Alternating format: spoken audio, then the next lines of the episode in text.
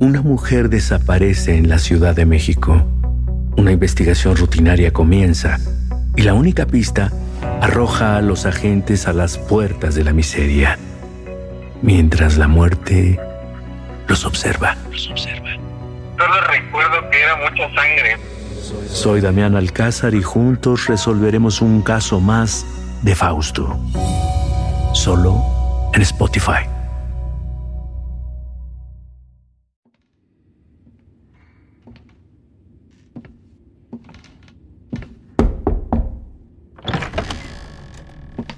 ¿Qué tal? ¿Cómo se encuentra? Le traigo una taza de té. Ah, ya veo que le acomoda bien nuestra habitación de invitados. No se preocupe. Aquí podrá resguardarse sin problema hasta que puedan rescatar su vehículo del fondo del lago. Es un milagro que usted haya salido con bien de su desafortunada situación. En realidad, la fortuna es para nosotros. Aquí en la Casa Grande nos encanta recibir visitas. Si tiene hambre, podemos bajar a cenar al salón. Venga, acompáñeme y tráigase su tecito.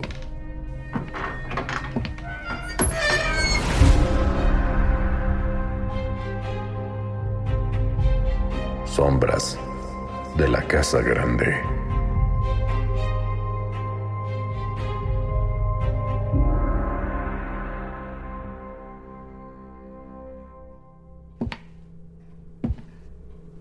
Esta sección del segundo piso es de las más... eh, no, lúgubres no. es quizás de las más lujosas de toda la mansión. Vayamos hacia este lado. El pasillo sale hacia la gran escalera del ala oeste. No la ha visto, ¿verdad? Ah, es bellísima. Se cuenta que el arquitecto que la construyó trabajó remodelando el Palacio de Versalles. Era tan francés. ¿Qué le parece? Es increíble, ¿verdad? Cada uno de los lados de la escalinata doble tiene una curva perfecta idéntica al dibujo del piso de mármol y el de la cúpula del techo. ¿Ya? Una obra maestra de la arquitectura. Oh, espere. No, no, no, no baje por la escalera de la derecha. Es mejor bajar por la izquierda. El otro lado, digamos que no es tan seguro. Ah, no se alarme. Todo proviene de una curiosa historia de la época colonial. Aquí en esta habitación de atrás dormía la señora doña Elugarda de los Santos, una de las primeras damas de esta casa, allá por los 1600, usted sabe. Ella era una mujer madura y aún soltera, que cuidaba en aquellos días de sus tres adorables sobrinas. Esas jovencitas eran tan alegres. Debería haberlas oído. Sus risas iluminaban esta casa. Jugaban, corrían, brincaban. ¿Qué le digo? La bendita juventud. Pero su tía tenía, digamos, una cierta aversión por la felicidad. Decían las malas lenguas que doña Elugarda estaba algo amargada ya que vivía con la incomodidad de tener que criar a las hijas de su difunta hermana. Pero aún con la disposición agria de su tía, las jóvenes crecieron bien. Les encantaba jugar en esta escalera, incluso se les vio deslizándose a lo largo del barandal de hierro forjado.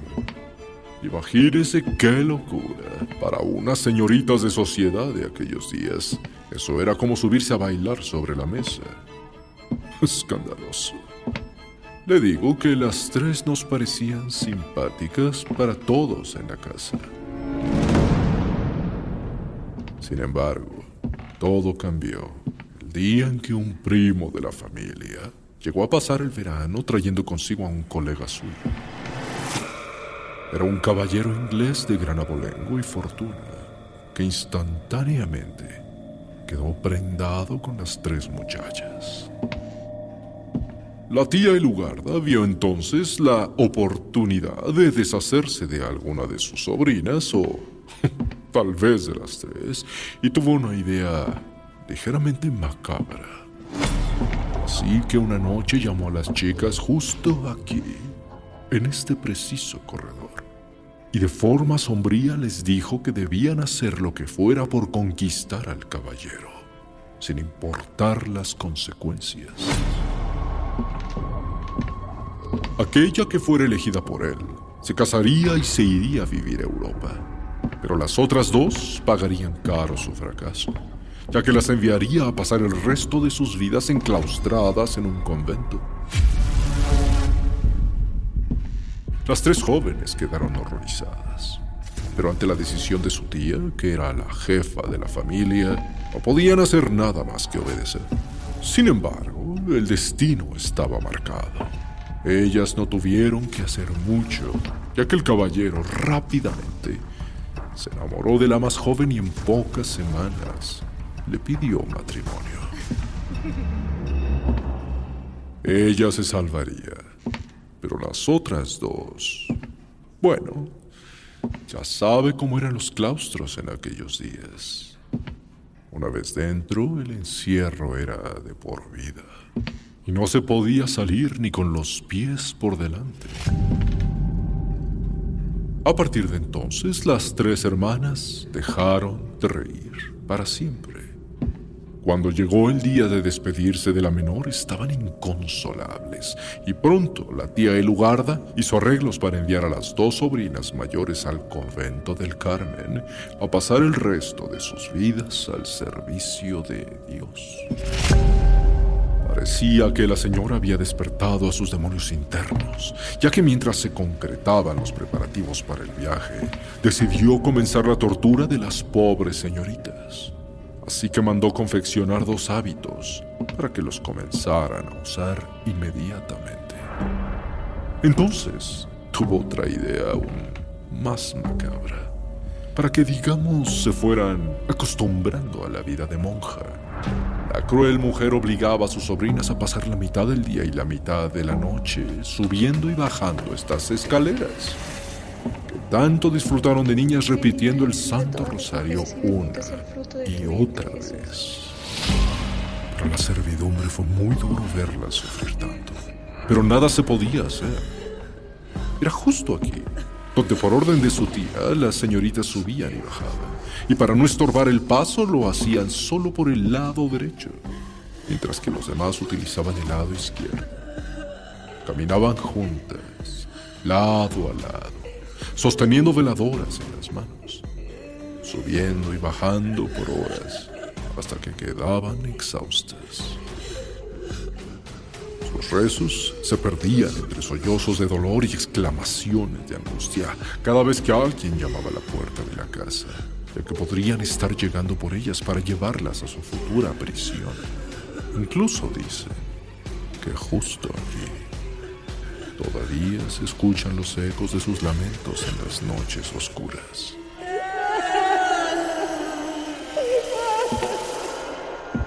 Pero no lo creo. Seguramente son solo los sonidos naturales de la casa grande. Es tan antigua. Sí, yo creo que es eso. No se preocupe. Ah, pobres niñas. Les tenían tanta lástima. Incluso varios sirvientes pidieron clemencia a la señora Eluarda, pero ella despedía a todo aquel que se atreviese a hablar. Cuando finalmente llegó el día del adiós, solo quedaban unos pocos para despedir a las criaturas.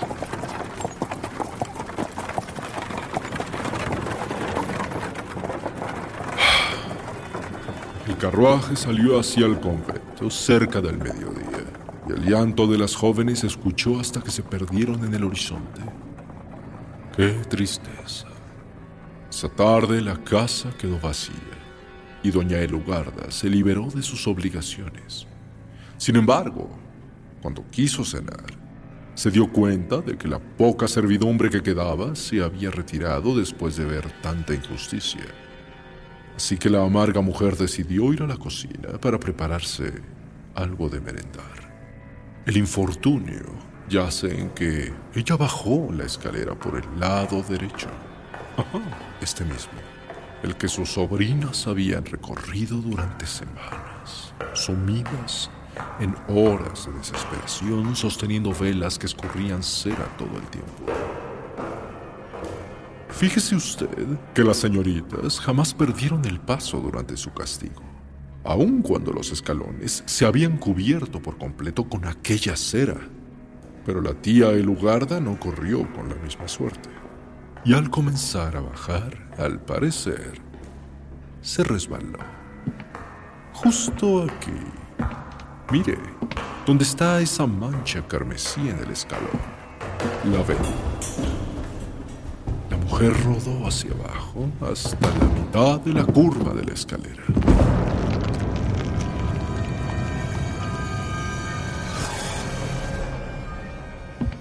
Dos días después, cuando regresaron los jardineros, la mujer aún estaba viva, sin poder moverse. Lloraba y se quejaba por los huesos rotos y expuestos que sobresalían de su piel. Decían que largos hilos de sangre aún escurrían hacia el piso de mármol. No se preocupe, creo que ya casi no se nota. Pero aun cuando quisieron subir a auxiliarla, nadie podía hacerlo sin resbalar. Es inexplicable.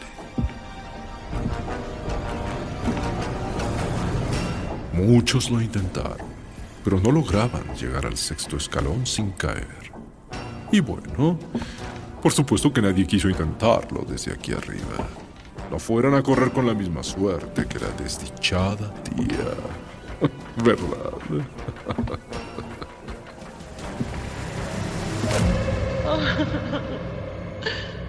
En pocas horas, los quejidos de Doña Lugarda se apagaron quedó en silencio, ahí, tirada, sobre la cera mezclada con las lágrimas de sus sobrinas. Varios días después, un desagradable olor plagó la casa, por lo que la casa grande quedó vacía por algunos años. Y bueno, cuando volvió a habitarse, intentaron limpiar la escalera, pero, ¿sabe?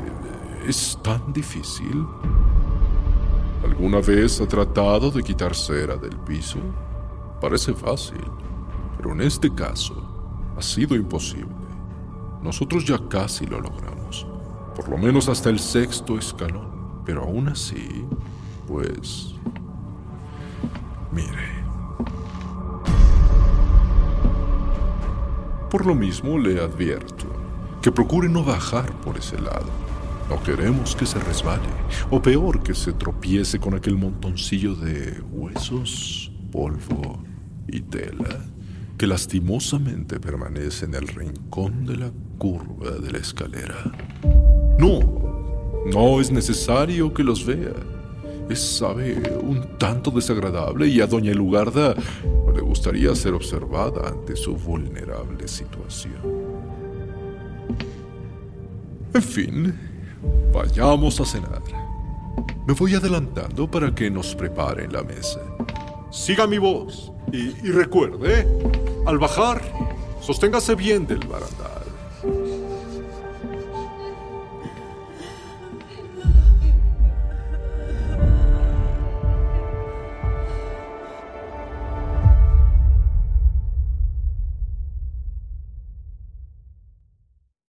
Una mujer desaparece en la Ciudad de México. Una investigación rutinaria comienza y la única pista arroja a los agentes a las puertas de la miseria, mientras la muerte los observa. Los observa. Solo recuerdo que era mucha sangre. Soy Damián Alcázar y juntos resolveremos un caso más de Fausto. Solo en Spotify. Sé bienvenido a Tristan Terror, mi podcast donde comparto múltiples vivencias paranormales que mi propia audiencia me manda. Relatos sobre brujas, sectas, fenómenos extraños en distintos lugares conocidos de México. Adéntrate para que conozcas los relatos más aterradores de México. Y así esta noche, te aseguro tendrás dulces pesadillas. Escucha Tristan Terror en cualquier plataforma de podcast.